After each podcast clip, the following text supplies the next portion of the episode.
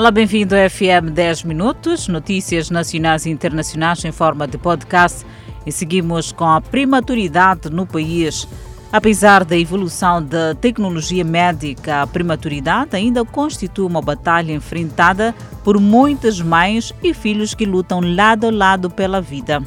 E por falar de prematuridade, celebra-se esta terça-feira o Dia Mundial da Prematuridade. O corpo quase do tamanho de uma mão são bebés prematuros que lutam na incubadora pela vida.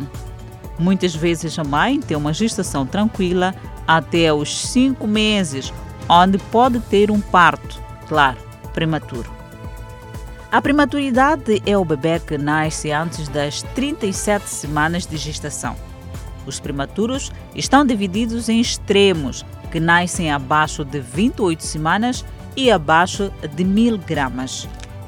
Intermédios, que nascem entre 28 a 34 semanas, e tardios, entre 34 a 37 semanas, com peso entre 1.200 a 1.500 gramas.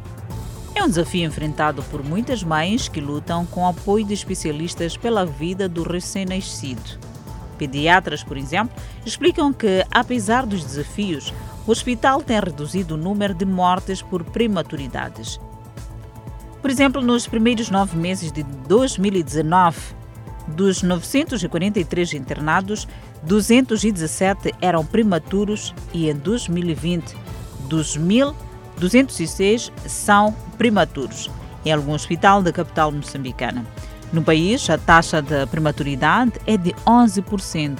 Os fatores podem ser gravidez na adolescência, falta de espaçamento e pré-natal, doenças crônicas e infecciosas, entre outras. De recordar que a prematuridade tem minado muitas vezes as gravidezes de muitas mulheres moçambicanas e não só.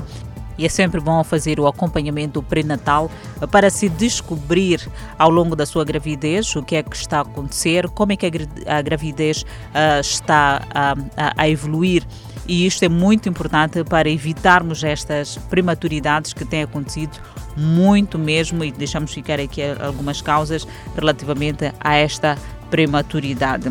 De recordar mesmo, talvez, é voltar a salientar que a falta de espaçamento e pré-natal o que estava a referir há bem pouco tempo, doenças crónicas e infecciosas eh, também pode provocar esta prematuridade, gravidez na adolescência e que isto o corpo ainda não está preparado. É preciso olharmos e procurarmos mesmo fazer o acompanhamento da gravidez durante este período de gestação.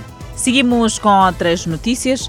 Já iniciaram os trabalhos de reposição de postes de iluminação derrubados ao longo da estrada circular de Maputo. São obras que contemplam também a correção das rotundas, sinalização, entre outros. De recordar que nas edições passadas trouxemos aqui este assunto relativamente às obras na circular de Maputo e falamos mesmo da correção das rotundas, que muitos automobilistas reclamavam dessas rotundas, afinal de contas eram maiores e era preciso mesmo ter bastante atenção quando chegasse à rotunda.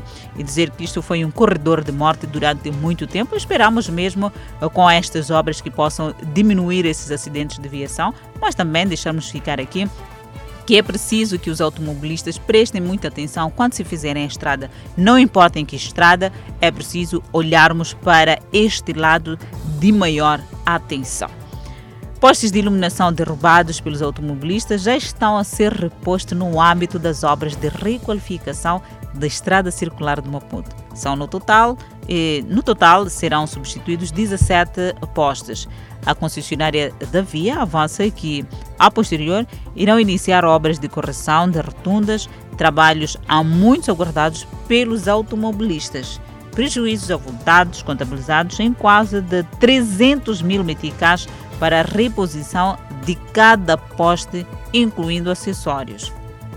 O que significa que serão gastos cerca de 5 milhões de meticais para os 17 postes.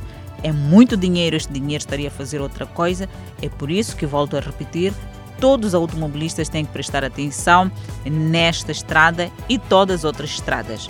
As obras terão a duração de um ano E o apelo, uma vez mais, é para colaboração por parte dos automobilistas, uma vez que o trânsito estará condicionado nesta que é importante rodovia que liga os municípios de Maputo, Matola e distrito de Marraquém.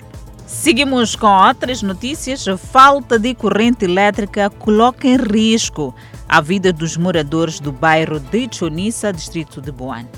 Há relatos de realização de partos extra-hospitalares que resultam em mortes. O centro de saúde e maternidade são obrigados a fechar mais cedo ou estão a fazer o parto à luz de vela.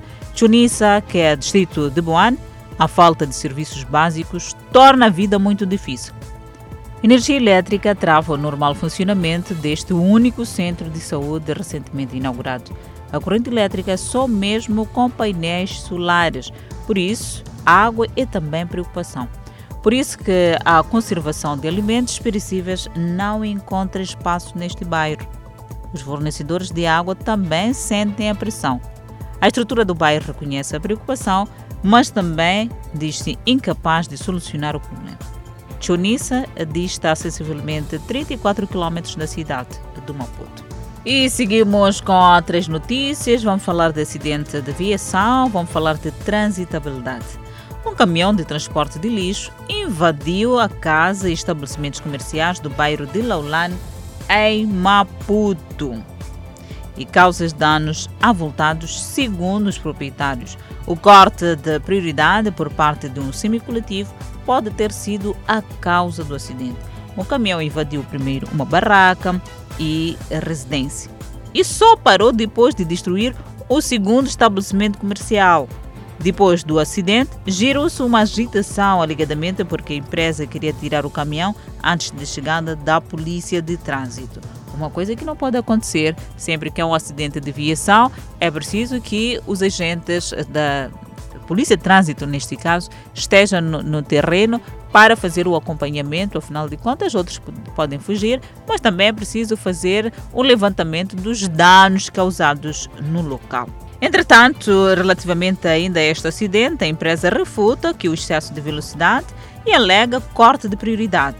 A empresa diz que vai se responsabilizar dos prejuízos causados. O motorista foi levado ao hospital após contrair ferimentos.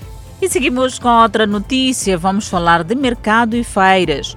Os vendedores retirados do mercado grossista do Zimpeto e que já tinham ocupado todas as bancas do mercado de Matendene abandonaram as bancas e voltaram para o mercado grossista, onde são perseguidos pela Polícia Municipal. Não é de menos, afinal de contas foram retirados daquele local para um outro e eles voltaram. A Polícia Municipal tem que fazer o seu trabalho. O estado de abandono é a situação em que se encontram bancas do mercado de Matende, que já tinham sido ocupados na efetividade pelos vendedores retirados do mercado grossista do Zimpeto. Mas alguns continuam naquele mercado e dizem que foi difícil adaptar-se. Parte do mercado grossista dos impetos está em requalificação para melhor acolhimento dos comerciantes a grosso. Seguimos com o Ministério da Indústria e Comércio, onde o Ministro da Indústria e Comércio, Carlos Mesquita, instou a agentes econômicos a colaborarem com o Instituto Nacional de Estatística e outras instituições do Estado na disponibilização de dados. O objetivo é a produção de estatística cada vez mais fiáveis e essenciais para definição de estratégias e desenho de plataformas de negócio no país. De acordo com Carlos Mesquita, é a partir dos dados estatísticos que os investidores nacionais e estrangeiros tomam, por exemplo, a decisão de investir ou não num país. Daí a necessidade de colaboração dos agentes econômicos e não só para conferir maior fiabilidade e objetividade às informações socioeconômicas e macroeconômicas elaboradas no país. Vamos respeitar o setor da saúde, onde o ministro da Saúde, Armindo Tiago, procedeu esta segunda-feira ao lançamento da campanha de quimioprofilaxia sazonal da malária, que vai abranger crianças dos 3 aos 59 meses de idade. Vale a pena aderir a esta campanha e dizer que não deixes de acompanhar o desenvolvimento destas notícias quando pontualmente forem 19 horas e 45 minutos no Fala Moçambique. Adelaide Isabel e Clemente Carlos. A vossa espera. Até lá, fique bem.